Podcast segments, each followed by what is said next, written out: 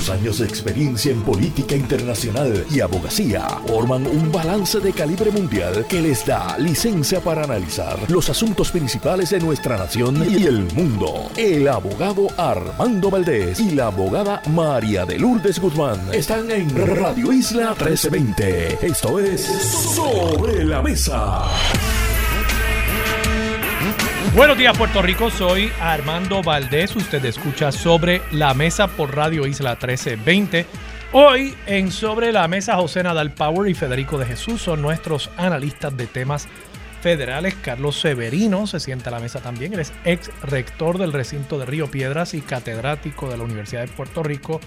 Buen amigo y por supuesto experto en temas internacionales. Hablamos con él sobre esta tregua que se ha mantenido ya por espacio de más de cuatro días, que era el término original de la tregua en Medio Oriente, en este combate tan cruento entre Hamas y el Estado de Israel. Hablamos con él sobre las posibilidades de que se extienda este acuerdo y que haya más rehenes o prisioneros de parte y parte intercambiados entre estos dos combatientes. Y en el último segmento Mabel López Ortiz, expresidenta del Colegio de Profesionales del Trabajo Social, estará con nosotros aquí en Sobre la Mesa. Todo eso y por supuesto, como todos los días de lunes a miércoles, se sienta a la mesa Marilú Guzmán y junto a ella Analizamos todos los temas para hoy, 28 de noviembre del 2023.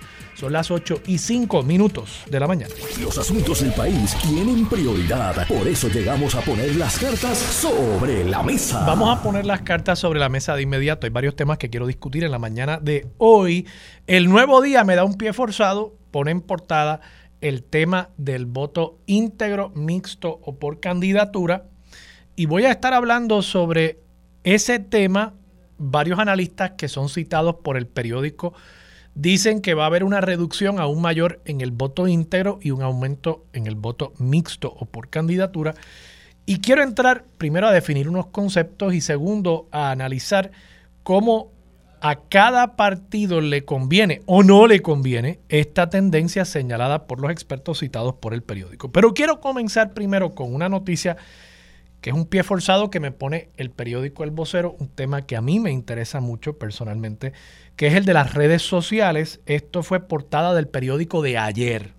Y es una nota de Glorimar Velázquez sobre los efectos de exponer a hijos menores en las redes sociales, principalmente a través de fotografías que uno cuelga y yo soy el primero que voy a decir que que nosotros en nuestra familia lo hacemos, colgamos fotografías de eh, nuestra familia, de nuestros eh, hermanos, hermanas, de nuestras hijas en las redes sociales y se señala, por supuesto, que esto puede tener unos efectos eh, nocivos para los menores de edad, como pues, lamentablemente muchísimas cosas en nuestra sociedad. A mí me interesa también mucho el que hoy el periódico El Vocero publica un resultado de los sondeos digitales que ellos realizan y a mí siempre me gusta mirar estos sondeos que si bien no son científicos, dan por lo menos una idea de por dónde va la opinión del pueblo puertorriqueño. Y la pregunta aquí era, ¿apoyas el que los padres suban fotos de sus hijos menores a las redes? 93%, 93% de los que contestaron el sondeo, que de nuevo no es científico porque usted decide contestar o no, es autoseleccionado el público, la base de esa medición, pero 93% dice que no, que no está de acuerdo con que los padres suban fotos de sus hijos menores a las redes sociales. Claro, ahí hay un montón de embusteros porque toda esa gente, yo estoy seguro que también suben fotos de sus hijos. Lo digo con mucho respeto.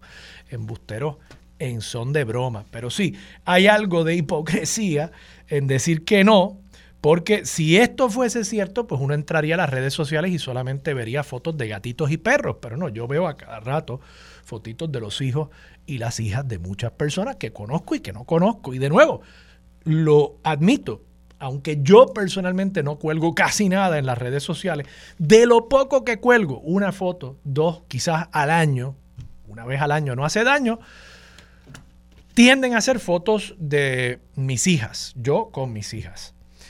Yo personalmente no creo que esto sea tan nocivo como están planteando los expertos citados. Yo creo que esto es y se ha convertido Facebook, Instagram, para muchas personas esencialmente en un álbum fotográfico familiar. Lo que antes teníamos en aquellos libracos que uno guardaba en la sala y sacaba precisamente para estas fechas, en la Navidad, cuando se reunía la familia y uno abría el álbum de fotos donde detrás de una mica uno colocaba esas fotos que ya se iban poniendo medias mustias con el pasar del tiempo, impresas en el papel fotográfico y que se iban entonces también desprendiendo de donde uno las había colocado y acababa uno esencialmente con un montón de fotos en cada página. De nuevo, una pila al fondo de esa hoja, al fondo de esa página, de ese folio del álbum, pues esos álbumes familiares de antaño hoy para muchas personas, particularmente, tengo que decirlo, para muchos adultos mayores, las redes sociales se han convertido en ese álbum fotográfico. Y dentro de todo, dentro de todas las cosas nocivas y tóxicas que uno puede ver en las redes sociales, yo creo que ese elemento de conexión con la familia, de conexión con quizás seres queridos que viven lejos, allende de los mares, en la Florida, en Texas, en Nueva York, para muchas personas eso les permite una conexión que no tendrían de otra manera. Y en ese sentido yo creo que hay que también ver el lado positivo, esa conexión con personas, con familia, con seres queridos que ha permitido las redes sociales, cosa que antes era un poco más difícil. Dicho eso, yo sí creo, sí creo que hay muchas cosas que son peligrosas acerca de las redes sociales. Y hay un proyecto de ley que quiero reseñar y destacar del representante Quiquito Meléndez, que él mismo, Quiquito Meléndez, por supuesto, no solamente es representante por acumulación del PNP, sino que ahora también es uno de los candidatos a la comisaría residente en esa colectividad. Se enfrentará por el momento a William Villafañe. Él ha solicitado que se considere con urgencia para que el Senado atienda un proyecto de su autoría, el proyecto de la Cámara 262, que establece los 16 años como la edad mínima en Puerto Rico para que una persona pueda activar una cuenta en cualquier plataforma o red social. Y yo entiendo que por ahí es donde deberíamos estar principalmente preocupados con el tema de los menores de edad y las redes sociales y los teléfonos y equipos electrónicos en general. Estamos criando una generación de niños y niñas y de nuevo en esto yo tengo que admitir mi propia responsabilidad. Yo soy padre también de dos niñas y dos niñas que admitiré. Eh, no es que jamás y nunca toquen un iPad, no es que jamás y nunca estén frente a una pantalla, frente a un televisor. Tratamos de limitarlo, tratamos, por ejemplo, y no estoy juzgando a nadie aquí, estoy hablando de mi experiencia, tratamos de que en un restaurante ellas tengan que hacer lo que yo tenía que hacer cuando era un niño. Claro, no existía en aquel momento un teléfono celular, un iPad, una tableta, pero yo tenía que sentarme ahí a escuchar la conversación de mis padres, a escuchar la conversación de mis adultos. Y claro, en mi familia en particular, pues yo eh, era invitado y se aceptaba el que yo interviniese en esa conversación y creo que eh, parte de mi desarrollo como, como, ser humano, como adulto hoy, se da precisamente por esa latitud que me daban mis padres y los adultos en mi vida para que yo opinara también, a pesar de que, claro, como niño, pues uno a veces no tiene todo el contexto, no tiene todos los datos para opinar informadamente. Pero bueno, igual tampoco yo hoy a los 44 años de edad, así que ¿de qué estamos hablando? Así que sí, yo creo que uno tiene que tratar de limitar el acceso de los menores a esas pantallas, uno tiene que provocar que los menores salgan y jueguen y tengan más actividad física, que no se promueva el sedentarismo y además está el elemento de que en las redes sociales, y esto precisamente hay un caso de 41 estados contra Facebook, Puerto Rico no es parte de ese caso, no sé por qué, 41 estados contra la empresa matriz de Facebook, que ahora se llama Meta, llevando una causa de acción por precisamente el hecho de que la empresa conoce, tiene estudios que apuntan a lo tóxico, a lo nocivo de la exposición de los menores de edad a las redes sociales, específicamente a Facebook y en el caso de las niñas adolescentes, de las niñas menores de edad, a Instagram. ¿Por qué en el caso de las niñas? Porque están expuestas continuamente en esa red social a un estándar de belleza virtualmente imposible y a un estándar de belleza realmente irreal, porque es un estándar de belleza fijado por unos filtros, por unas ediciones de esas fotos que hacen ver que la persona es de una manera que realmente no es. Y entonces cuando las, particularmente niñas, adolescentes, ven esas cinturas imposibles, ven esos bustos imposibles, ven esa cara perfilada imposible, y sí, todo esto es lo que ven precisamente, aunque no puedan necesariamente verbalizarlo. Entonces aspiran a ese estándar de belleza imposible, irreal, y al no atenerlo, al no lograrlo, eventualmente eso va causando una serie de problemas en la salud mental de esas menores. Igual pasa en otras instancias también con los varones, con los niños. Así que esa parte, ese elemento de cómo las redes sociales convierten a nuestros hijos en adictos a ese contenido interminable digital que proveemos para colmo el resto de nosotros. O sea, lo increíble de todo esto es que no se han convertido adictos a un programa de televisión, que hubo unos artistas ahí que se dedicaron a escribir un libreto y unos actores que se dedicaron a eh, la protagonización de esas obras de arte. No, estamos hablando de que todos nosotros le proveemos gratuitamente contenido a estas plataformas para que entonces ellos utilicen ese contenido gratuito provisto por nosotros sin compensación a los creadores del contenido, salvo por dos o tres influencers que sí generan ingresos de proveerle contenido a esas redes, pero la vasta mayoría de nosotros, más del 95% de nosotros, le damos contenido a esas redes sociales para que se hagan multimillonarias, para que se continúe esta tendencia y para que entonces nuestros hijos e hijas vean ese contenido y acaben deprimidos, acaben adictos a esa corriente sanguínea continua de contenido digital de las redes sociales. Ese es el elemento que me preocupa a mí, más que la publicación de fotos en un álbum en las redes sociales.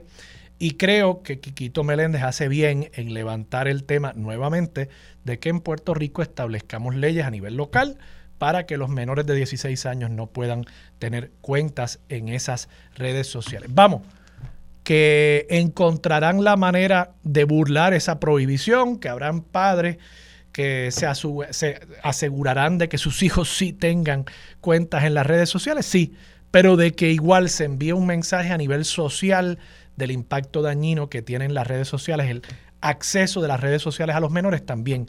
Y eso yo creo que es importante. Hablemos del voto mixto, del voto por candidatura y del voto íntegro.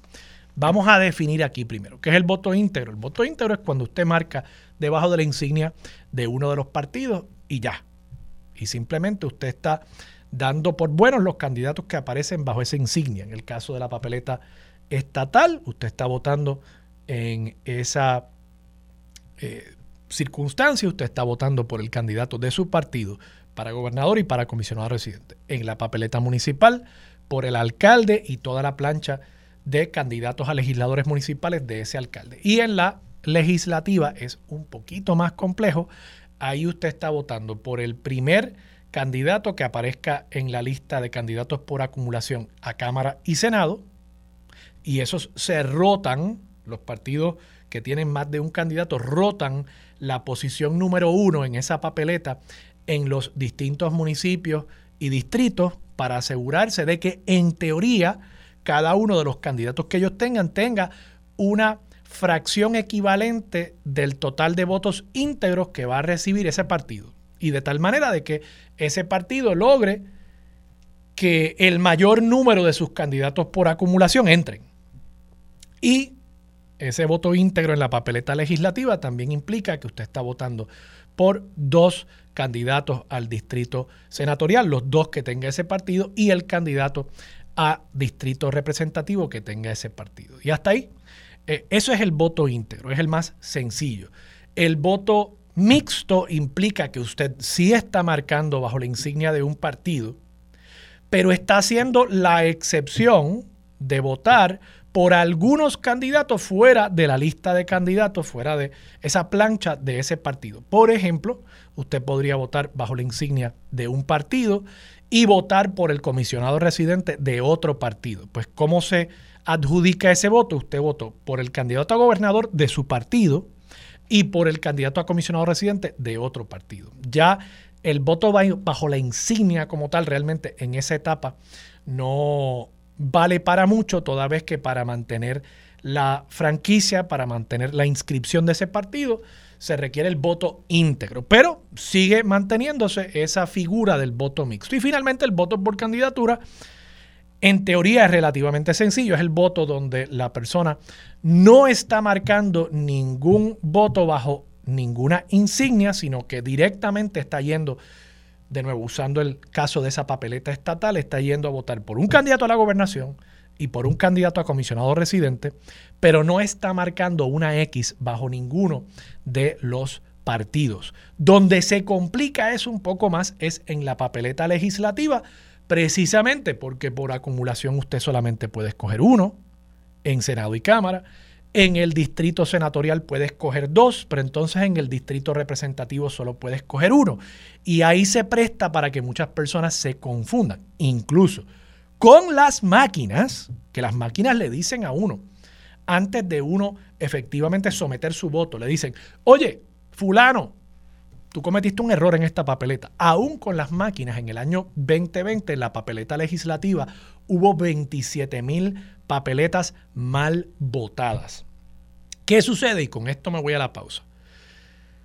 El voto íntegro era el voto, pero por mucho mayoritario en Puerto Rico, por décadas y décadas y décadas. A partir del 2016 eso comienza a cambiar radicalmente. Vamos, no es decir que antes no había voto mixto y voto por candidatura, pero realmente donde hay un rompimiento con el pasado es a partir del año 2016 con las candidaturas independientes de Manolo Sidre y Alexandra Lúgaro. Ese voto íntegro ha venido a verse como un voto, y lo digo con mucho respeto, pero así es como se ha proyectado, como un voto bruto, como un voto que hacen personas sin sofisticación política. Y el voto mixto o el voto por candidatura como el voto más inteligente, donde yo estoy escrutando cada uno de los candidatos. Claro, ¿qué sucede? Eso produce, como ha producido en este cuatrienio, el que tengamos un gobierno dividido. Entonces, la misma gente que dice que el voto mixto por candidatura es un voto más inteligente son después los que también se quejan de que el gobierno está dividido y que no se logran hacer cosas importantes para el país. ¿Qué efectos tenga eso en este próximo ciclo? Complicado. El PPD y el PNP dependen de ese voto. PIP y Victoria Ciudadana esencialmente han renunciado a ese voto en la medida en que están procurando voto mixto o por candidatura en todas las papeletas. Y Proyecto Dignidad yo creo que se va a beneficiar de ese voto íntegro a través de todo Puerto Rico. Veremos, veremos qué queda de todo esto cuando en el 5 o 6 de noviembre estemos analizando los resultados de las elecciones. Vamos a la pausa, regresamos con más y con Marilú Guzmán, aquí en Sobre la Mesa, por Radio Isla 1320. Quédate en sintonía, conéctate a radioisla.tv para acceder y participar en nuestra encuesta diaria. Sobre la Mesa, por Radio Isla. Los asuntos de toda una nación están sobre la mesa. Seguimos con el análisis y discusión en Radio Isla 1320. Esto es Sobre la Mesa. Regresamos, soy Armando Valdés, usted escucha sobre la mesa por Radio Isla 1320, Marilú Guzmán, sentada a la mesa. Buenos días, Marilú. Buen día, Armando, y saludos a todas las personas que nos escuchan. Marilú, hablaba sobre el voto íntegro, mixto y por candidatura. Ya un poco planteé las definiciones. Yo creo que a veces estos términos pueden causar un poco de confusión en el público y creo que es importante que el elector esté educado y que su voto pues sea un voto informado. Planteaba entonces en cuanto a la connotación que tiene cada voto, que el voto íntegro ha llegado a pensarse como un voto un poco de, de, una persona inculta. Eh, yo no estoy de acuerdo con esa apreciación, pero... pero ¿Cuál tú dices? ¿El íntegro? Sí, el voto íntegro. Sí. Yo no estoy de acuerdo con esa apreciación, pero creo que ha habido por muchos años cuando cuando realmente no habían alternativas a el PNP y al PPD, pues se promovía que el voto por candidaturas o mixto era un voto más inteligente. Creo que eso puede que ahora esté eh, afectando también a otras colectividades emergentes, porque ahora lo que le convendría a una colectividad emergente es precisamente voto íntegro. De paso, victoria ciudadana logró un número importante de votos íntegros en la elección pasada, más del doble del voto íntegro que tuvo en la papeleta eh, estatal el Partido Independentista puertorriqueño. Eso es un hecho. Eso es un hecho. Pero dicho eso, de todas formas, creo que la percepción popular es que el voto mixto o por candidatura son unos votos más inteligentes. Eh, y como señalaba, pues en esta elección, en el 2024, va a haber para los distintos partidos distintos incentivos y desincentivos para promover cada tipo de voto. Creo que el PPD y el PNP van a tratar de regresar a solicitar el voto íntegro. ¿Cómo justifican eso? Va a ser, creo que, un camino cuesta arriba para esos partidos. O sea, van a tener que decir, mira, a pesar de todos estos años que hemos llevado diciendo que alguien, alguienes han dicho que este es un voto no inteligente, realmente tener un gobierno consolidado, tener un gobierno íntegro de eh, Cámara, Senado y la gobernación que pueda hacer cosas es mejor que un gobierno dividido como el que hemos tenido hasta ahora. Yo me imagino que por ahí tratarían de... Victoria Ciudadana y el PIB, por otro lado, no van a pedir el voto íntegro. Claro. Lo cual es una apuesta arriesgada y, valiente, hay que decirlo, porque se enfrentan a perder sus franquicias electorales. Porque para mantener la franquicia tienes que sacar por lo menos alguna de las categorías de franquicia, tienes que mantener por lo menos un 2% del voto íntegro. Sí. Victoria y el PIB, en la medida en que se van a endosar de manera cruzada, Correcto. Eh, comisionado residente y gobernador, pues no van a estar pidiendo el voto íntegro. Así que ya ahí hay un, elemento de riesgo. Eh, y hay un elemento de riesgo mayor en la papeleta legislativa donde hay una complejidad con esos endosos cruzados en distintos pueblos. Eh, por ejemplo, representantes, debo decir, senadores por distrito, donde cada partido va a postular uno, o sea que las personas van a tener que buscar uno y uno, cruzando entre dos columnas partidistas distintas. Y entonces tenemos Proyecto Dignidad, que yo creo que sí va a pedir un voto íntegro eh, y va a ser interesante ver cómo ellos logran, eh, eh, Cómo logran ese objetivo de seguir creciendo con un voto íntegro, a pesar de que para ellos, como en la papeleta legislativa están postulando solamente uno por acumulación en cada cuerpo, es menos importante.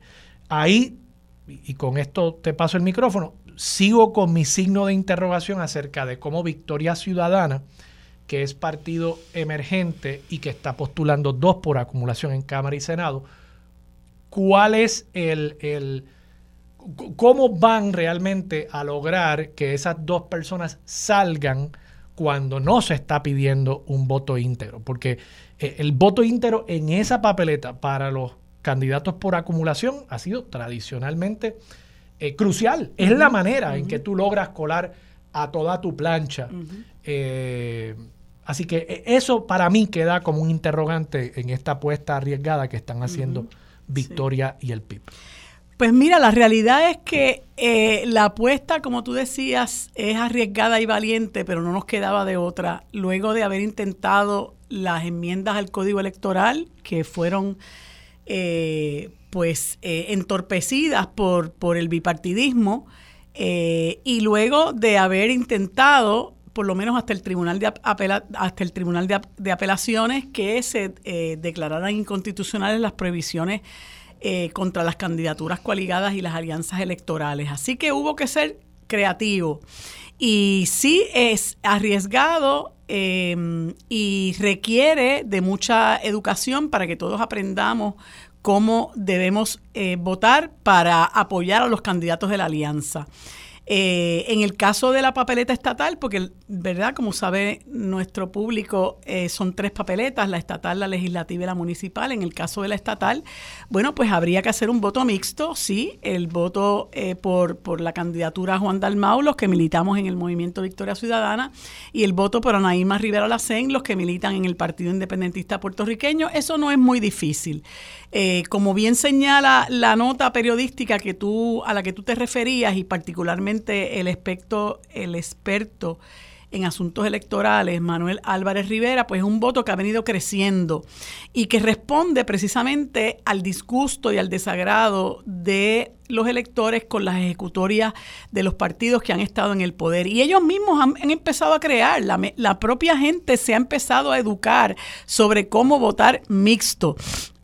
Así que va a ser mucho más eh, fácil, eh, no fácil, ¿verdad? Pero mucho más ilustrativo el que eh, no tenga usted que estar buscando por su cuenta cómo hacerlo, sino que usted tenga un mecanismo, ¿verdad?, que será construido por la Alianza de País para que la gente vote mixto en esa papeleta estatal particularmente. La papeleta municipal, bueno, es una papeleta donde usted va a votar por el alcalde de su, de su preferencia y su equipo de trabajo, lo que llaman plancha en la legislatura municipal. Me resulta muy curioso una expresión que hace el señor Álvarez Rivera en el sentido de que mucha gente en los municipios únicamente vota por el alcalde eh, y allá que se las arregle, según dice la nota, allá que se las arregle él con la legislatura municipal, porque también la gente está convencida de que la mayor parte de las legislaturas municipales en este país se han convertido en sellos de goma de los alcaldes y eso es algo que hay que combatir.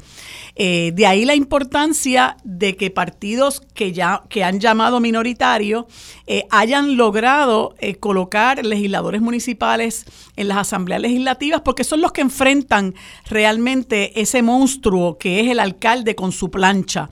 Y eso ha pasado en la legislatura municipal de Vega Baja, con el legislador municipal de Victoria, Win Marrero, eh, con la compañera Yamira Colón en, Dorado, con el compañero Rafael Hernández Lázaro, eh, Perdón, Hernández Lázaro en Ponce, eh, la compañera Ani Ponce en Humacao y así por el estilo. Muchos compañeros que, lograron acceder a legislaturas municipales y están combatiendo lo que antes se hacía a espaldas del pueblo, en cuartos oscuros, em, eh, mientras las legislaturas municipales pues actuaban, ¿verdad?, como sellos de goma del alcalde en perjuicio de sus constituyentes. Entonces, en la, en la, la papeleta legislativa, bueno, hay unos retos con relación a los, a los, a los legisladores por distrito, que Victoria y, el PIB se los van a dividir uno y uno, y en la legislatura los candidatos por acumulación pues solamente se puede votar por uno. Así que ahí, ¿verdad? Como tú muy bien decías, hay que, hay que hilar del fino, pero yo creo que nuestro pueblo lo puede lograr, porque lo va a lograr con el motor y el deseo y el entusiasmo y la esperanza que tiene de cambiar las cosas. Tenemos que estar pendientes a esta retórica demagógica de que lo mejor es votar por el íntegro para que no haya un gobierno dividido, pues mire, es bueno que lo haya para que haya frenos y contrapesos a lo que llamaban el, ¿qué era lo que llamaba de Castro Font? El banquete total.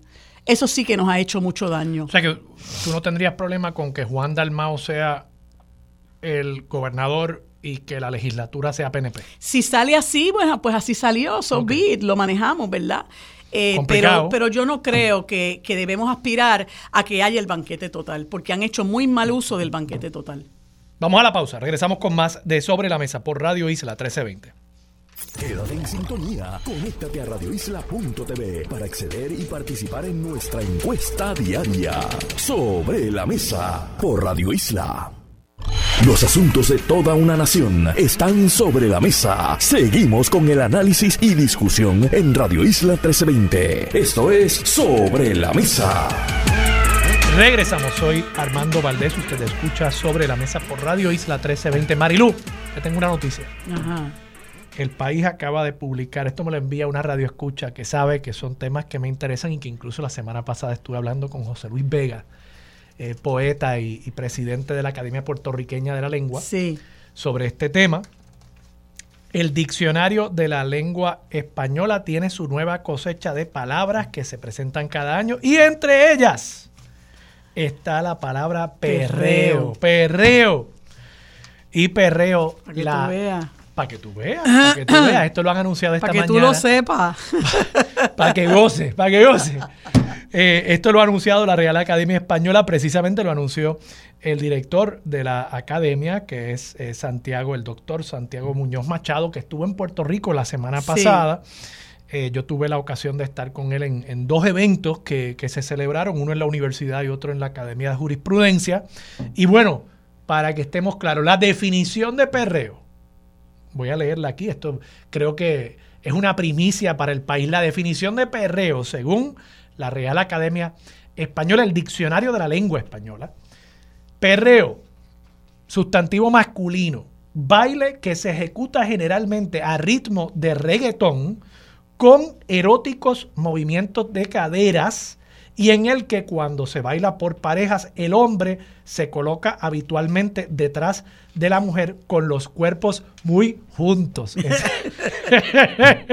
Me encantan estas definiciones. Para que tú veas como nosotros sentamos pauta en el mundo entero. Para que tú Y veas. que muchas palabras nosotros tenemos, Armando. Mira, otra de las que mencionan, Juyilanga, Lambeojo, Jevo, Mofongo, ñeñeñe, ñangotao. es Pero esas fueron que- añadidas o esas fueron palabras. No, esas son parte que de estaban las palabras propuestas. que nosotros tenemos. Sí, sí. Ajá. Yo creo que era- Este, eran unas propuestas de, la, de la Academia Puertorriqueña de la Lengua. Española y las que se han aceptado, digo, no he visto, creo que son más de 4.000 vocablos que se han integrado al diccionario, pero obviamente el que más destaca y lo están destacando los medios a nivel el internacional perreo. es el perreo. Es el perreo que por supuesto aquí en Puerto Rico incluso...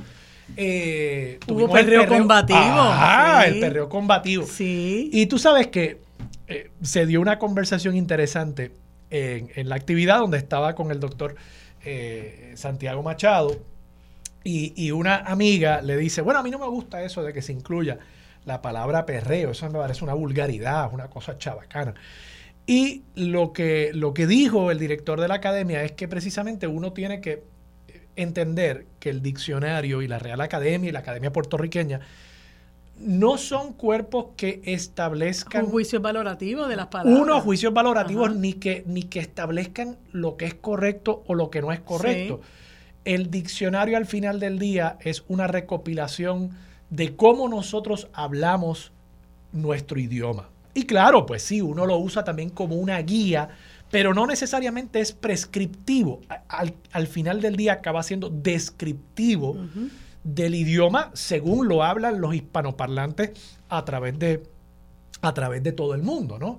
Eh, y, y mencionaba también, por ejemplo, digamos que la palabra perreo en un momento cayese en desuso y de aquí a 300 años algún historiador encontrara un artículo de periódico y leyera que en el verano del 19, del 2019, en San Juan de Puerto Rico, frente a la catedral, Hubo perreo un combativo. perreo combativo. Entonces, ¿qué va a decir ese historiador si contemporáneamente nosotros no recogimos el significado de esa palabra, Claro, perreo? claro. ¿Cómo ese historiador va a entender lo que significa un perreo combativo? Bueno, pues un poco también sirve ese propósito Sí. el, el diccionario.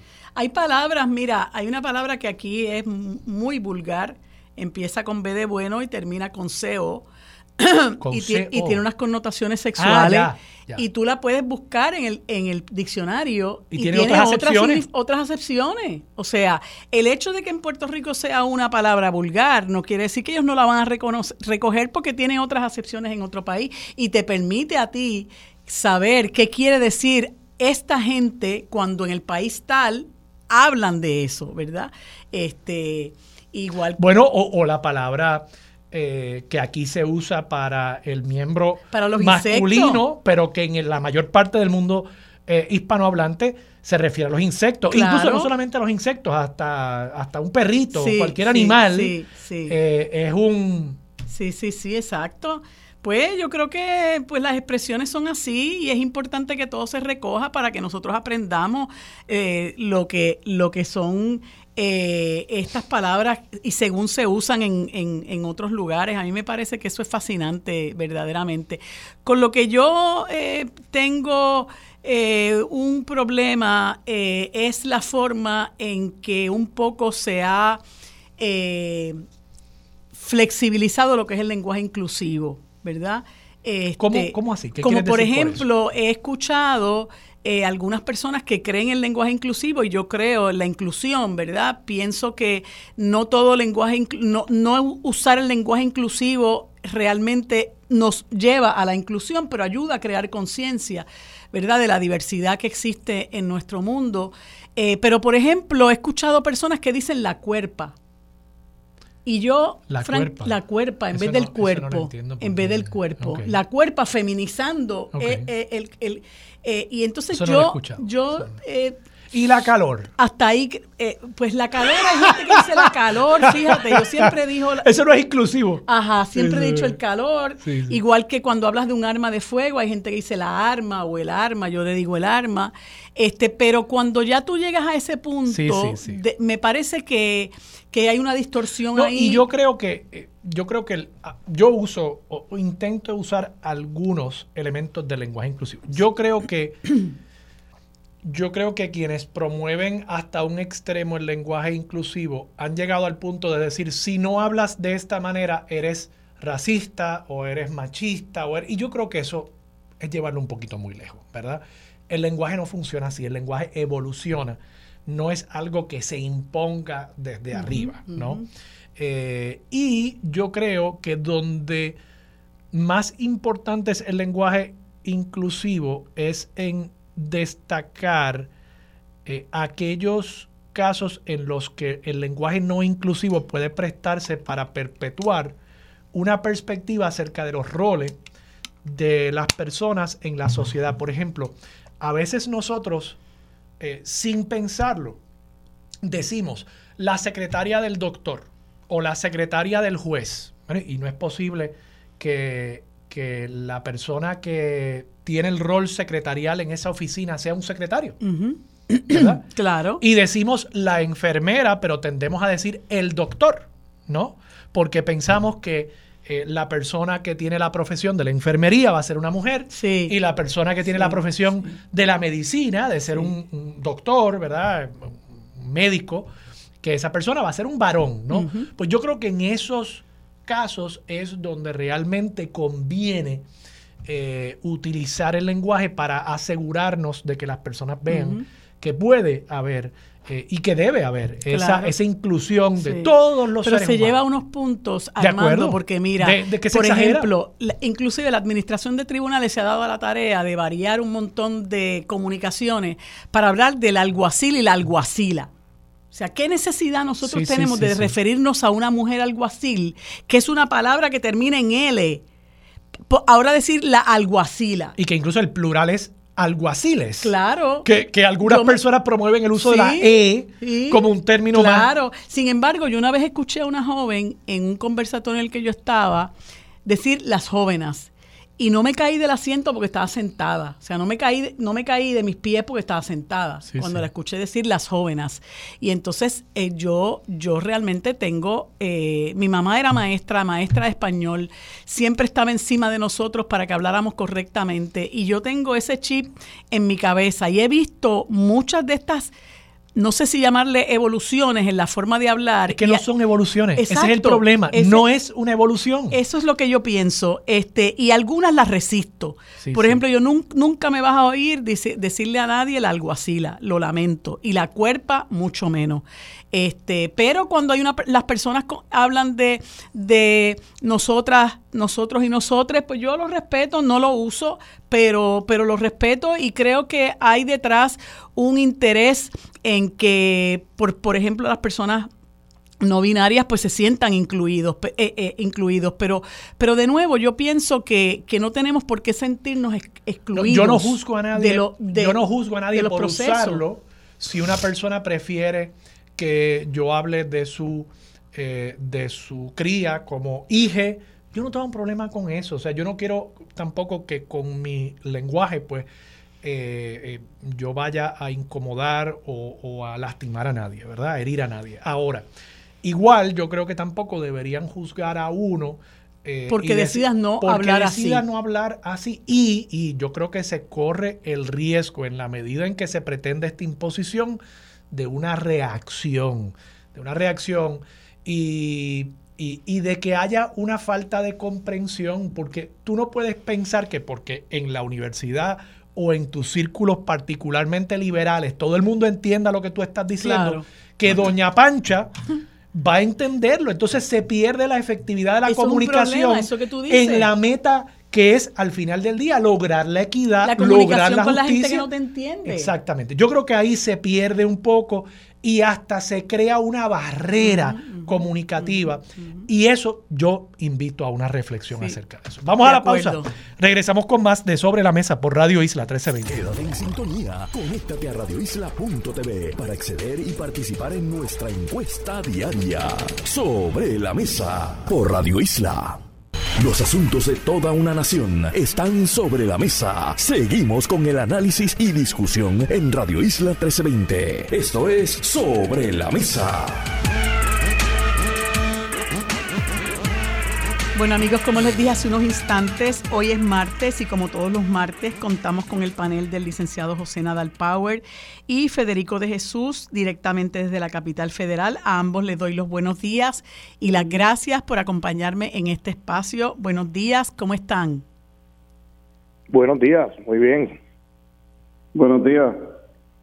Bueno, eh, son varios los temas que quisiera conversar con ustedes, pero muy particularmente eh, ustedes saben que, eh, mucho se ha discutido de mm, la calidad de, del, sector republicano en la política estadounidense y ciertos personajes que, que han aflorado eh, y que están, bueno, haciendo política pública en los Estados Unidos y, y promoviendo eh, discursos de, odio, entorpeciendo que se tomen ciertas medidas, como por ejemplo el, eh, la regulación de la aportación eh, de, armas de fuego. Y tenemos personajes como Lauren Bobert, que creo que es de Colorado, y está esta otra señora que le faltan cuatro tornillos por lo menos, Marjorie Taylor Greene y entonces ahora surge esta situación con este personaje, George Santos, a quien debemos destacar que la comisionada residente Jennifer González apoyó en, su campaña, publicó videos y todo eh, favoreciéndole en su, en su campaña a la Cámara de Representantes por el Partido Republicano.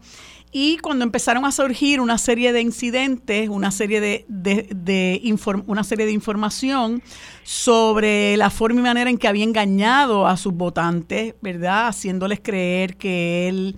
Eh, eh, bueno, no recuerdo ahora, Federico, tú me podrás este, dar un poquito más detalle de, de dónde él provenía, este, de sus estudios, de su trabajo, su experiencia profesional y otras cosas. Resultó que prácticamente todo lo que le había eh, representado al electorado pues era falso y entonces ahora ha sido imputado de 23 cargos criminales eh, relacionados precisamente a esas múltiples mentiras que que, que, eh, propagó como, como candidato a, eh, al Congreso y entre ellas fraude electrónico, hacer declaraciones falsas a la Comisión Federal de Elecciones, falsificar registros ante el mismo organismo y robo de identidad. Y les traigo esto porque me parece, eh, a pesar de que mencioné dos, otros dos casos de gente que yo creo que que no tienen los méritos para estar en el Congreso. Me parece que George Santos es la punta del témpano. Eh, y han salido a relucir, bueno, antes de eso, otras otras eh, eh, ejemplos de gente que ha tenido que ser expulsada del Congreso por conducta eh, inmoral o violatoria de la ley.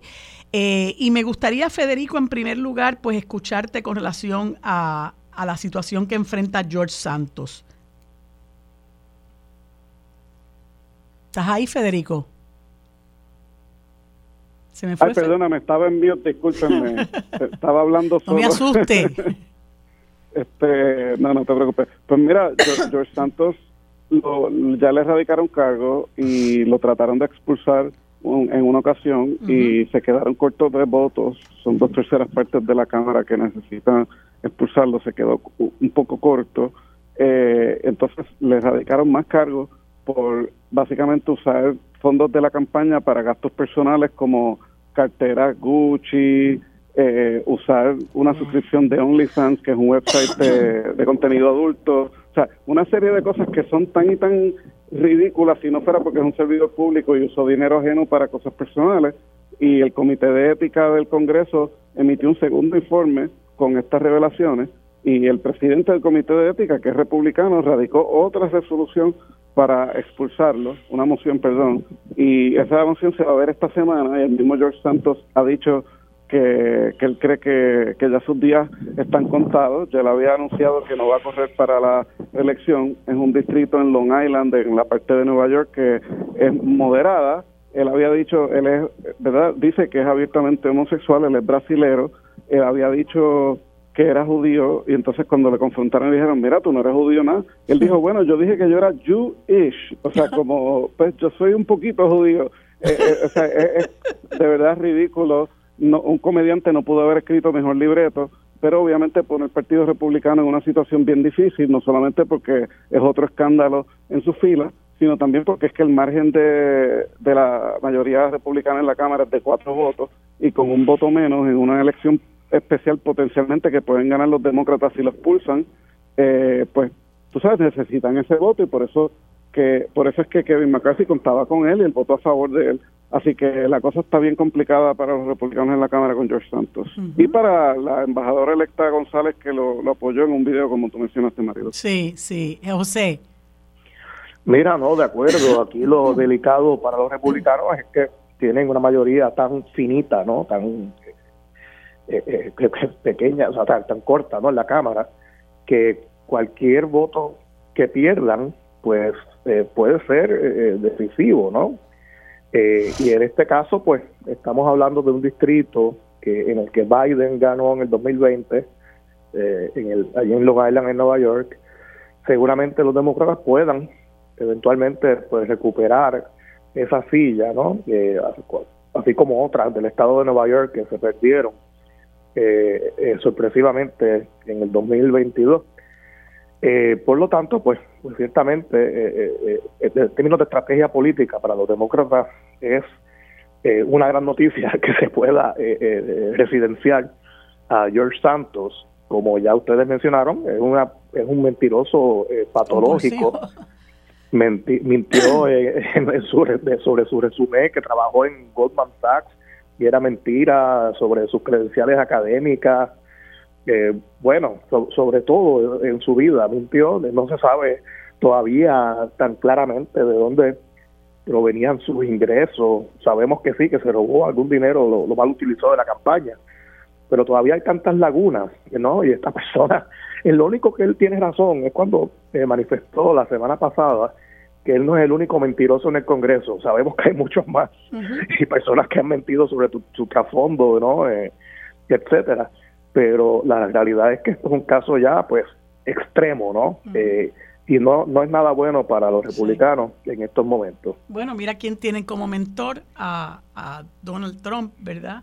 Eh, que incluso eh, plantea, Federico, que, que no debe mantenerse una eh, una orden de mordaza porque él eh, insulte eh, a, un juez y a un oficial jurídico en una en el, en el juicio que se, se, conduce como contra él por, por fraude, ¿verdad? Que sencillamente ese fraude no es otra cosa que, que mentir. El caso ese en el que él eh, alteró las valoraciones de, de, sus propiedades para poder obtener préstamos, etcétera. Eh, así que lamentablemente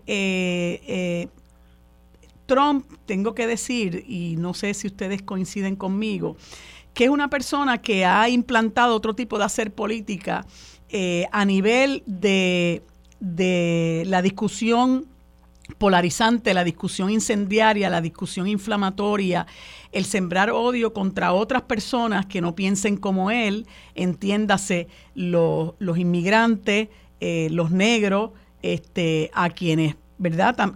cuya, cuya retórica también ha levantado eh, unas grandes protestas en, en, en, los Estados Unidos luego de que se vieran unos eh, muy frecuentes actos de violación de derechos civiles contra los negros eh, y, que, y que sea una persona que tiene ahora un montón de procesos criminales que tienen que ver precisamente con su deshonestidad.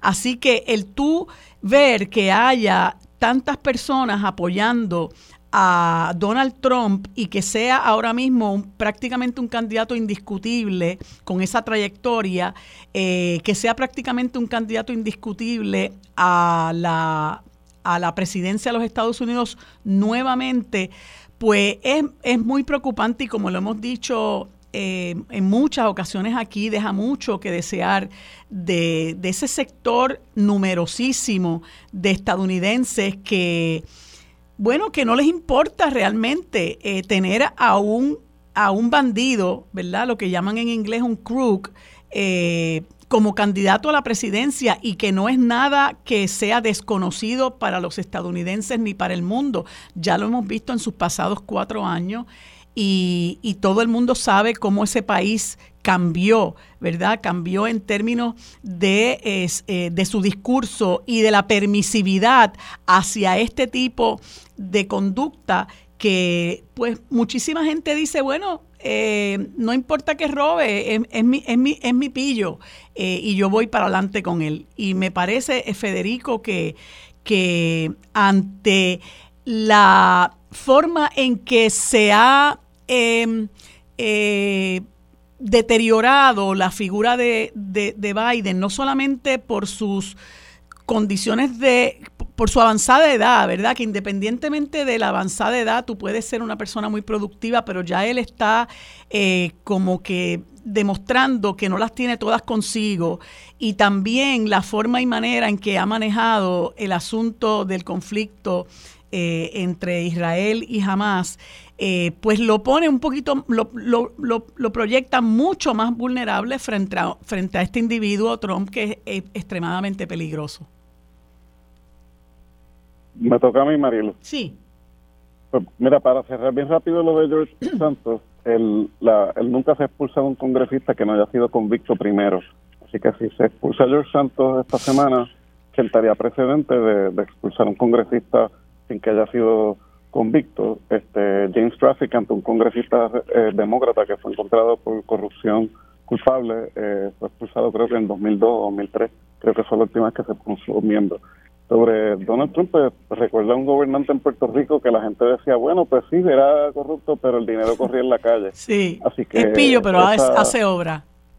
Ajá, eh, así que eso, eso es muy peligroso y lo que es más peligroso es la violencia política. Tú mencionaste la orden de Mordaza, donde Trump ha amenazado jueces y oficiales, del, a fiscales y oficiales jurídicos.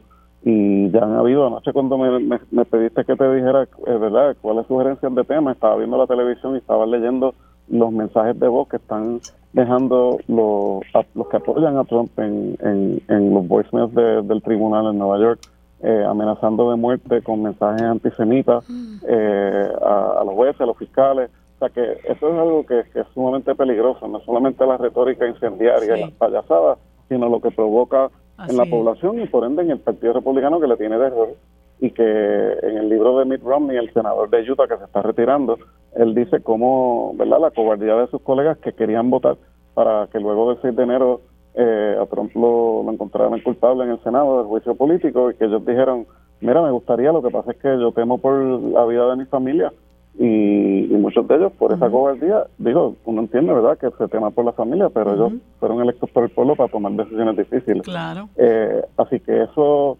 es un, un problema sumamente serio y obviamente pues él está utilizando, él está ganando, vamos a hablar bien claro, Donald Trump está ganando las encuestas, su estrategia está funcionando, él está acusando a las autoridades de usar una doble vara y como resultado está logrando una doble vara, se le está dando trato preferencial a ningún otro acusado criminal se le permitiría estar amenazando a jueces y a fiscales y, y, que no le pongan una mordaza y, y, que no le quiten la fianza y él está logrando todo eso. Y peor aún, la estrategia de él es contaminar el jurado, que es el público de los Estados Unidos, utilizando como pretexto la primera enmienda diciendo que es discurso político cuando estar hablando del caso no es un ejercicio de la primera enmienda. Y, y eso obviamente, pues yo no soy abogado, pero José nos puede decir que eso ya hay precedente de sobra para determinar eso. Y, este es el peligro, ¿verdad? Que, que pueda suceder algo lamentable de un acto violento o pues que simplemente cree tantos fanáticos que un jurado pues haya por lo menos uno que decida, no importa cuánta evidencia haya, lo encuentre no culpable. Y pues, él lo que está esperando es llegar al poder para autoperdonarse. Eh, lo que pasa es que de los juicios estatales no puede hacerlo. Bueno, pues eso, eso deja ver, ¿verdad? Antes de darle la palabra a José, eh, eh, la, la, inmoralidad que percola eh, en, en, algunos sectores de, del Partido Republicano, ¿verdad? Y que tristemente, bueno, va cambiando la, la, el prisma con el que se están mirando la forma de, de vivir en los Estados Unidos y que como tú bien señalabas, Federico, se traduce en violencia física. Mira lo que pasó con tres jóvenes eh, universitarios en Vermont, ¿verdad? Que los atacaron y uno de ellos está en estado crítico por ser estar vestidos como, como palestinos. Eh, José.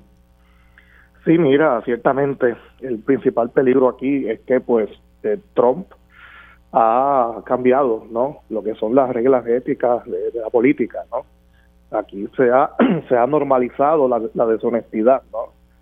Se ha normalizado la falta de, de, ética, de, de escrúpulos. Eh, se ha normalizado el verbo, el discurso violento, ¿no? Esto, y, y eso pues crea un, una combinación, ¿no? De, de, trae una combinación de ingredientes eh, muy, muy peligrosa eh, para la política, no solamente de los Estados Unidos, esto esto ha tenido un efecto de, propagación, ¿no? Se, en otros países, ¿no? Eh, eh, muchas, eh, las posiciones extremas que se asumen por muchos movimientos políticos. Mira Argentina, en estos momentos, lo que pasó con Bolsonaro en Brasil, son personas que, que vienen a la política envalentonadas porque por Trump, porque dicen, espérate, si, si a Trump le ha ido bien con estos discursos en los Estados Unidos, pues vamos a experimentar nosotros también aquí en nuestro país.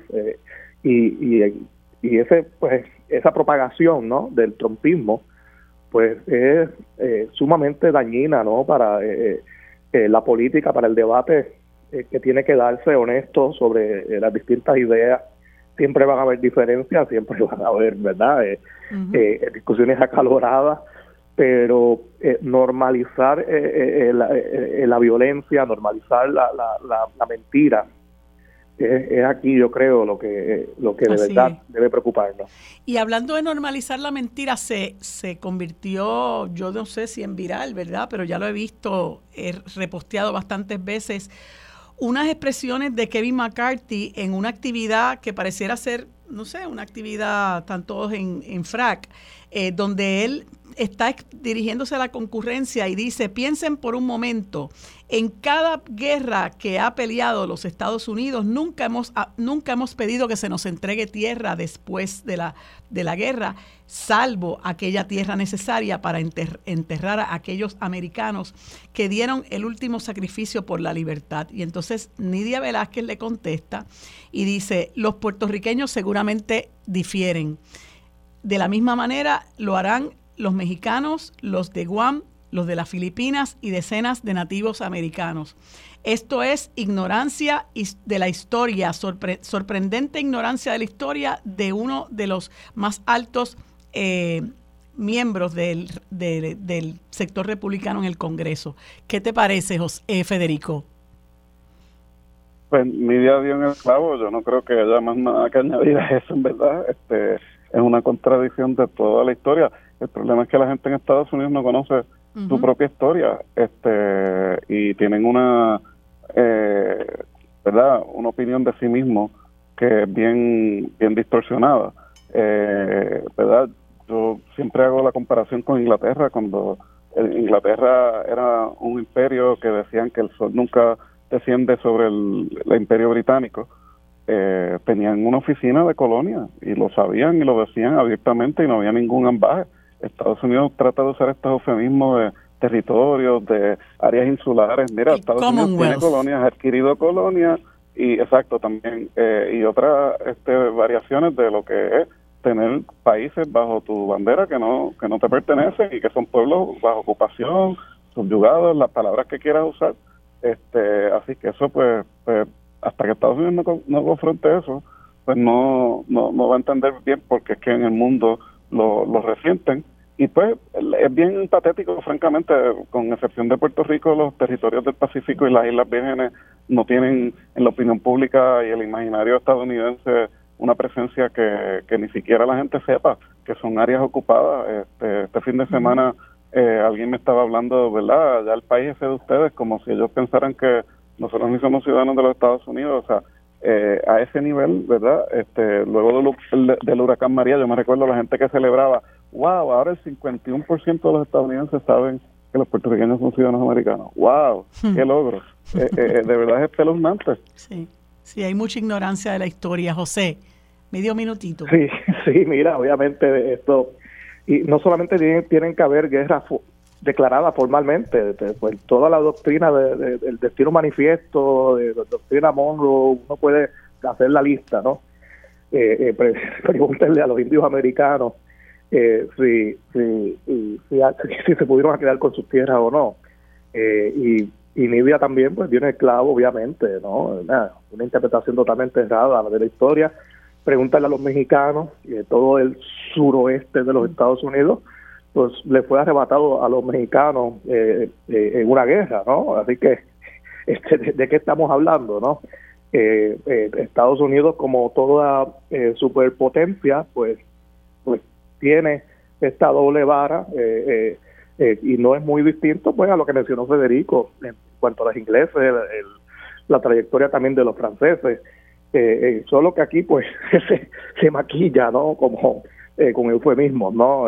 básicamente, pero pero son pues, potencias que, que sí, que tienen colonias, claro que sí, la han tenido Sí, así es. Y yo creo que es importante eh, que, pues que se den estas discusiones en términos de, de tratar de orientar no solamente a nosotros los puertorriqueños en el caso que nos atañe, ¿verdad? Que somos un país ocupado y a pesar de que han transcurrido 125 años, pues no se fomenta que la gente conozca la historia, eh, que se pretende eh, distorsionar haciéndole creer, como en una ocasión yo recuerdo, eh, eh, a Norma Burgos diciendo que los eh, las milicias estadounidenses habían llegado a Puerto Rico por invitación. No sé si ustedes recordarán aquello, pero nosotros tenemos que rechazar todo intento de distorsionar lo que es la historia porque la gente no puede entender dónde estamos si no conocemos nuestro pasado y es importante eh, que se conozca y los estadounidenses, muchísimos de ellos, ¿verdad? No, no todos, eh, no son la excepción, desconocen lo que es la historia de nuestro país, desconocen incluso la, la, propia historia de su país. Y eso que señala Nidia Velázquez es muy cierto, ¿verdad? Como ellos se han agenciado muchísimos territorios, muchísimos eh, países, lo que ha ocurrido en términos de esa política expansionista que, como señalaba José, pues también eh, se, se, se se promovió a través de, esta doctrina de esta doctrina Monroe así que eh, pues es importante que donde quiera que podamos verdad pues pues podamos contribuir a esclarecer lo que es la, la historia real. Bueno, se me acaba el tiempo. Gracias a ambos por haber estado conmigo. Seguimos conversando el próximo martes. Que tengan buen día. Quédate en sintonía. Conéctate a radioisla.tv para acceder y participar en nuestra encuesta diaria. Sobre la mesa por Radio Isla. Para discutir los temas sobre la mesa que impactan a todos los sectores del país. Se une a la mesa el destacado geógrafo y especialista en asuntos internacionales, el doctor Carlos Severino. Bueno amigos, hoy es martes y como todos los martes conversamos de política internacional con el doctor Carlos Severino Valdés. Aquí le doy los buenos días y las gracias por estar un martes más conmigo en este espacio. Buenos días Carlos, ¿cómo estás? Eh, muy buenos días, Marilu. Buenos días a toda la audiencia. Agradecido yo de estar aquí eh, eh, conversando contigo de estos temas tan interesantes. Pues cómo no, gracias nuevamente. Bueno, Carlos, el tema obligado, este, hoy es el quinto día de tregua entre el gobierno israelí, la milicia israelí y Hamas, y se ha dado un intercambio de, rehenes, ¿verdad? Eh, entre ellos, eh, pues se han liberado presos palestinos, incluyendo niños en cárceles israelitas, ¿verdad? Que es un dato que mucha gente desconoce, eh, que en las cárceles israelitas se encuentran decenas, por, por decirlo menos, de niños encarcelados. yo creo que es muy, hace falta conocer mucho más de cómo se ha manejado esta situación eh, eh, de, de, acoso y de apartheid que tiene el gobierno israelí contra el pueblo palestino. Pero uno se pregunta, eh, los rehenes, bueno, son un número definido, los prisioneros también, qué va a pasar, cuánto tiempo más puede durar esto, si termina el intercambio. ya Netanyahu ha dicho que su deseo es limpiar a, a, Hamas de, de, Gaza, ¿no? Como si, pues, él tuviera que eh, la potestad de decidir sobre lo que hace, sobre lo que se hace sobre un territorio que sin duda ellos tienen eh, asediado. Eh, ¿Cuánto más se puede sostener esto? Sí, yo creo que esa es la gran pregunta que está ahora mismo sobre la mesa. yo creo que la aceptación rápida eh, de una segunda periodo de tregua nos da claridad sobre esa pregunta. Y, eh, por supuesto, Israel, a pesar de que ha mantenido una, una retórica muy fuerte eh, sobre lo que va a pasar después de acabada la primera o la segunda tregua, que ya estamos en la segunda tregua, pues que, que, va a acabar con, con Gaza. Pero yo creo que no es tan sencillo, las cosas no se han puesto sencillas. Históricamente, Mariluz, los conflictos en, esta zona, aún en 75 años, han sido conflictos cortos, no han sido conflictos que han durado mucho tiempo. La beligerancia está allí, en, potencia, pero han sido, han sido eh, muchos eh, conflictos que han durado realmente poco y ahora posiblemente tenga la inconveniencia para el gobierno israelí de que esto puede durar más. Yo creo que cuando eh, Hamas hizo su, su acto el día 7 de octubre pasado, que con el cual comenzó toda esta circunstancia que ha arropado eh, la política mundial, lo hizo con conocimiento de causa y, lo hizo con conocimiento de lo que venía y que se prepararon y estaban dispuestos incluso, yo estoy seguro que, a pagar un alto costo eh, por este eh, avanzar. Eh, de alguna manera, jamás se puede decir, pese a muchas otras cosas, que ha alcanzado en este momento uno de sus grandes objetivos. uno de los grandes objetivos de Hamas es que ha pasado de ser un grupo paria, un grupo tildado por todo el mundo como tres locos con tres tres fusiles y, unos terroristas a un grupo en, con el cual se está negociando. Y eso ya cambia la situación para, para Hamas porque para Israel ahora es sentarse a la mesa a conversar con Hamas directamente como ha sucedido ahora. Así que ya esto es un, eh, para, para Hamas es un triunfo importante. Para Israel está en veremos cuánto más puede Israel sostener esta campaña que es muy costosa, que es muy costosa, vamos a decir solamente que esto cuesta alrededor de 260 millones de dólares diarios. 260 millones de dólares diarios, 2.500 millones al mes. Eso es una cantidad eh, eh, grandísima hasta que hasta qué medida la, la, la salud institucional de la economía israelí puede sostenerse con tantas fábricas que han tenido que, que verse afectadas por personas que están ahora, son miembros ya no de su puesto de trabajo, sino son miembros de la, de la reserva, de la reserva incluso que tuvo que reducirse recientemente. Eh, pero este, la situación está no es fácil al interior de Israel.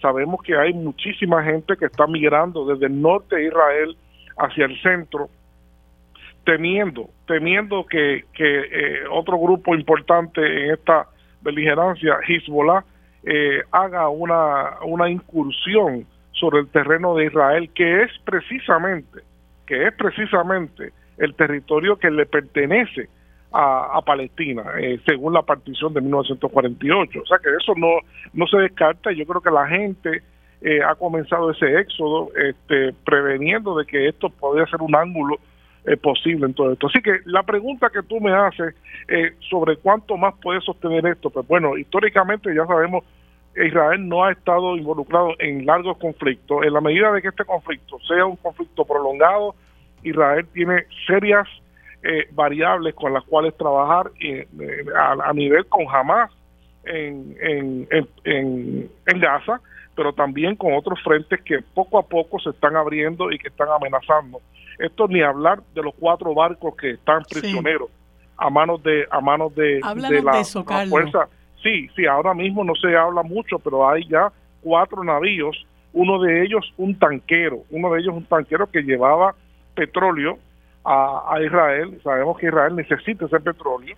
Así que estos cuatro barcos ponen de manifiesto la fragilidad o la facilidad con cual un grupo realmente que no es un grupo demasiado poderoso como los hutíes en Yemen, pero sí tienen el favor de estar en una zona eh, de una de un choke point, ¿no? Una zona una zona de un estrecho que fácilmente tiene acceso estratégico para poder cerrar, para poder cerrar. Y ya han dicho que barco que pase allí que tenga la apariencia, solamente la apariencia de que pueda ser israelí o de dueño israelí, se va a intervenir con él desde el punto de vista de, lo, de los hutíes, los yemeníes, que están oficialmente en guerra con Israel, ¿no? Que eso, eso, se pierde de perspectiva, pero están oficialmente en guerra con Israel. Eh, creo que se trata de una de una de una guerra eh, complicada, estratégica, donde pues, los aliados de los yemeníes los han puesto a ellos inicialmente a esto, pero es velando a ver qué va a suceder eh, en los próximos tiempos con, con, un posible ataque de los Estados Unidos o de Israel hacia Yemen, ¿no? Esto complicaría mucho más el, escenario. Bueno, hay que hacer algún tipo de, presumo que ellos, ¿verdad? En el área entienden que hay que hacer algún tipo de presión, este, y, y esto pues eh, es, muestra de ello. Carlos, se me acaba el tiempo, pero solamente quería ¿verdad? comentarte que, parece que también hay mucha insatisfacción en, entre eh, el pueblo israelí porque entienden que Netanyahu no está haciendo lo suficiente para el rescate de los rehenes y, y, eso eso lo que deja ver es que a Netanyahu le conviene continuar la limpieza étnica que a fin de cuentas parece ser su objetivo. Sí, sí, por un lado el gobierno de Netanyahu pues está comprometido con eso, eh, así ha quedado claro, pero la presión interna de otros sectores eh, multilaterales en Israel es muy fuerte en contra, es muy fuerte en contra, de hecho le, le siguen pidiendo la renuncia personalidades importantes a, Netanyahu dentro de Israel. No, la situación no es sencilla, es extremadamente complicada. Sí. Bueno, Carlos, muchas gracias. Se nos quedan otros temas, pero el tiempo es muy corto y este tema es demasiado importante. Eh, para, para el mundo. Así que te agradezco enormemente tu información tan ilustrativa y seguimos conversando el próximo martes. Que tengas buen día. Quédate en sintonía. Conéctate a radioisla.tv para acceder y participar en nuestra encuesta diaria sobre la mesa por Radio Isla. Los asuntos de toda una nación están sobre la mesa. Seguimos con el análisis y discusión en Radio Isla 1320. Esto es Sobre la Mesa. Amigos, en este último segmento conversamos con Mabel López Ortiz, expresidenta del Colegio de Profesionales del Trabajo Social de Puerto Rico, a quien le doy los buenos días y las gracias por acompañarme en este espacio. Saludos, Mabel, ¿cómo se encuentra?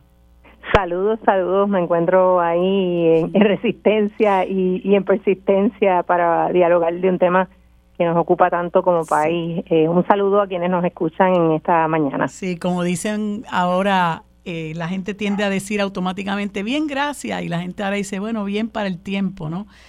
Eh, así que estaba leyendo bastante, ¿verdad?, sobre este asunto de los feminicidios en Puerto Rico, la forma en que, en que este problema se ha convertido en, como usted muy bien señala y señalan otras eh, mujeres que son entrevistadas en, un reportaje del periódico El Nuevo Día en un mal social terrible, eh, que tiene unas muy profundas raíces, pero que, pero que tiende a trabajarse de manera muy superficial. Y entonces, eh, una de las cosas que usted señala en, esa, en ese reportaje es que si bien se declaró un estado de emergencia en enero del 2021, que muchas personas celebramos, ¿verdad? pues pues esto se ha quedado cojo, no se le ha dado seguimiento, el problema ha seguido eh, atacándonos e-, en nuestra sociedad de manera muy terrible, con todas las secuelas que eso, que eso trae eh, en términos de, eh, del dolor profundo que eso causa, el desfase que eso causa en las familias de las mujeres que son asesinadas de esta forma tan vil, los niños que quedan huérfanos. tiene unas secuelas muy terribles y, y bueno, todo aquel eh, decreto de estado de emergencia que todavía se mantiene, pues no parece tener ningún tipo de efecto en, en, paliar este problema. Incluso eh, la propuesta de que se implantara el currículo con perspectiva de género se hizo sal y agua para ahora crear una, una un currículo de equidad y respeto que, que, que leía el otro día que la Asociación de Maestros pues no, no está claro en qué representa eso. Y me gustaría que eh, nos, nos, hablara sobre el tema, sobre los profundos, las profundas raíces que tiene este, este problema, eh, para que la gente cree conciencia, ¿no? Porque lo, lo, triste es que esto se siga normalizando, eh, de manera de crear conciencia de que aquí en este país hay que hacer mucho más. Pues sí, mira, eh, coincidimos en que esto es un problema sistémico, estructural, y, me gustaría explicarle un poquito a la gente qué quiere decir eso. Cuando tú hablas de raíces profundas, quiere decir que en todas las formas en que nos relacionamos, tanto en, en el ambiente intrafamiliar como externo, ¿verdad? En el Estado, en las organizaciones públicas, privadas en el país, se da una un orden en nuestras relaciones donde un género eh, tiene mucha más representatividad y poder que otro y en términos eh, se traduce en, en, lo que llamamos las violencias de género. Como es un, un, problema tan complejo, necesita soluciones coherentes, persistentes y que vaya la política pública vaya a tono con la complejidad de ese fenómeno social. Y esto no ha pasado, porque declarar una, un estado de emergencia exclusivamente sin nosotros tener, ¿verdad?, cuál ha sido la evaluación de la implementación de esta propuesta del Estado, qué pasó con esos fondos, eh, son, recurrentes, están, no están. Vimos, como bien dice en, en las noticias, que en educación se cambió el lenguaje a, a un currículo de equidad y respeto con una inversión de 15 millones que en este momento nadie sabe dónde están ni se han implementado. Eso por un lado. Por otro lado, tenemos un grave problema de estadística. Cuando la política pública y la política social se implementa, debe partir de la cantidad de situaciones que pasan. Y el problema de la violencia de género en este país es un problema de salud pública, porque hay tantas mujeres, tantas personas en su representación del género, como tú bien dices, todas las familias, toda la sociedad, que vivimos esta situación y es una violación de derechos humanos y, y las estadísticas en este país que se necesitan para validar que haya una política pública y social coherente con este problema para atenderlo no no están claras. Mm. la policía tiene unas estadísticas, el, el observatorio de género y equidad tiene otras que, que en este momento son tan dispares como decir que en el país han habido 65 feminicidios y 19 casos de esto íntimo y todavía 33 que están bajo investigación. Y que la policía tenga otros números realmente es un grave problema para este llamado estado de emergencia. Y lo otro que, que nos preocupa es que no hemos visto una campaña de educación como, como bien partimos a dialogar, esto es un problema complejo, necesita mucha educación. Hemos visto un discurso y hay un poco un movimiento de la gente a crear una conciencia social sobre este asunto, pero todavía falta mucho más de esos feminicidios que se han dado en el contexto de una pareja, ¿verdad? Por eso le llamamos feminicidios íntimos. Muchos de ellos no tenían órdenes de protección, no estaban las parejas ni habían solicitado ni una querella ni solicitado ayuda. Muchas de estas mujeres murieron sin tener acompañamiento. Entonces, eh, definitivamente eh, aquí hay una situación muy compleja. Otro de los datos que me parece importante comentar es que casi todos estos feminicidios en el contexto de la relación intimidad tuvieron eh, o mediaron o se dieron a través de un arma de fuego, un arma de fuego que estaba legalmente que la poseía este victimario. Entonces, o escuchamos también otras líneas de la política pública de querer cambiar a flexibilizar el uso de, armas de fuego en el país. Entonces, e, es un problema complejo, requiere análisis profundo y me consta que cuando se inició el trabajo con el Comité PARE, muchas de nuestras compañeras del sector público y privado una, unieron sus voluntades para cambiar y, hacer propuestas. Y están estas propuestas en la mesa. Lo que pasa es que no hay voluntad ni coherencia y no sabemos qué ha pasado. Eh, yo, yo quisiera un poco invitar a la ciudadanía. Nosotros desde el Colegio de Profesionales del Trabajo Social tenemos una campaña de prevención porque, como tú decías, necesitamos más. Y, y, y el más implica el que empecemos a trabajar esto desde los niños, las niñas, prevenir en todo el sentido. Y el, el enfoque de prevención lo vemos inexistente. Y tenemos una campaña que son 16 días de activismo contra la violencia de género, donde tenemos un calendario de actividades expuesto en nuestras redes sociales y una guía de cómo hacer actividades para uno educarse y aprender sobre este gran mal. Sí, lo triste es, Mabel, que aquí se sabe que es un problema profundo, ¿verdad? Que es un problema complejo, que se han dado propuestas, como usted muy bien señala, hay propuestas, pero las que, lo que se implementa precisamente no responde a ese, eh, esa necesidad de erradicar este problema, sino que se responde a otros intereses, como por ejemplo, se cae de la mata que se implante el currículo de perspectiva de género, pero entonces no respondiendo a unos intereses de unos fundamentalistas religiosos, se cambia a un currículo de equidad y respeto que que dicen, eh, dicen que, que, eso es lo que ha habido eh, eh, históricamente y no ha servido de mucho por lo que hemos visto. Y por otro lado, se flexibiliza, como bien señala, la aportación de las armas de fuego, que es un instrumento que está aprobado estadísticamente que se utiliza para el asesinato de, de, de muchísima gente, pero en particular de estos feminicidios, según se refleja en las estadísticas. Así que, pues las organizaciones no gubernamentales y otras voces, ¿verdad?, tienen que seguir machacando en que esto hay que abordarlo de raíz y hay que abordarlo implantando las propuestas que son serias y que eh, eh, ayudan directamente a, resolver un problema que es un problema terrible, como nuestras mujeres están muriendo eh, y hasta que no se maneje el asunto educativo de forma seria, pues no lo vamos a poder resolver.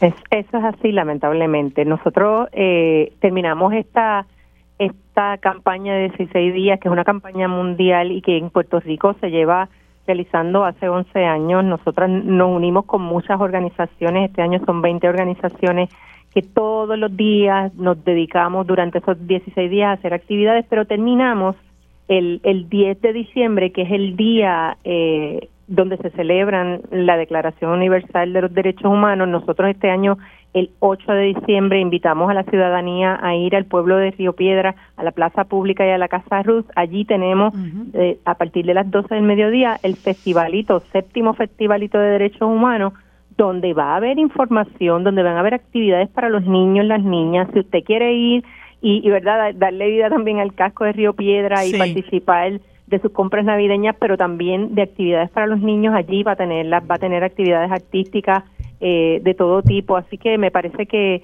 que seguimos, como, como bien dije al principio, eh, resistiendo y persistiendo en que este, debemos cambiar, debemos erradicar este este gran problema. Gracias, Mabel. Gracias por haberme acompañado. Se nos acaba el tiempo. Amigos, hasta aquí el programa Sobre la Mesa el día de hoy. Los esperamos mañana. Gracias por su sintonía. Lo próximo es Mili Méndez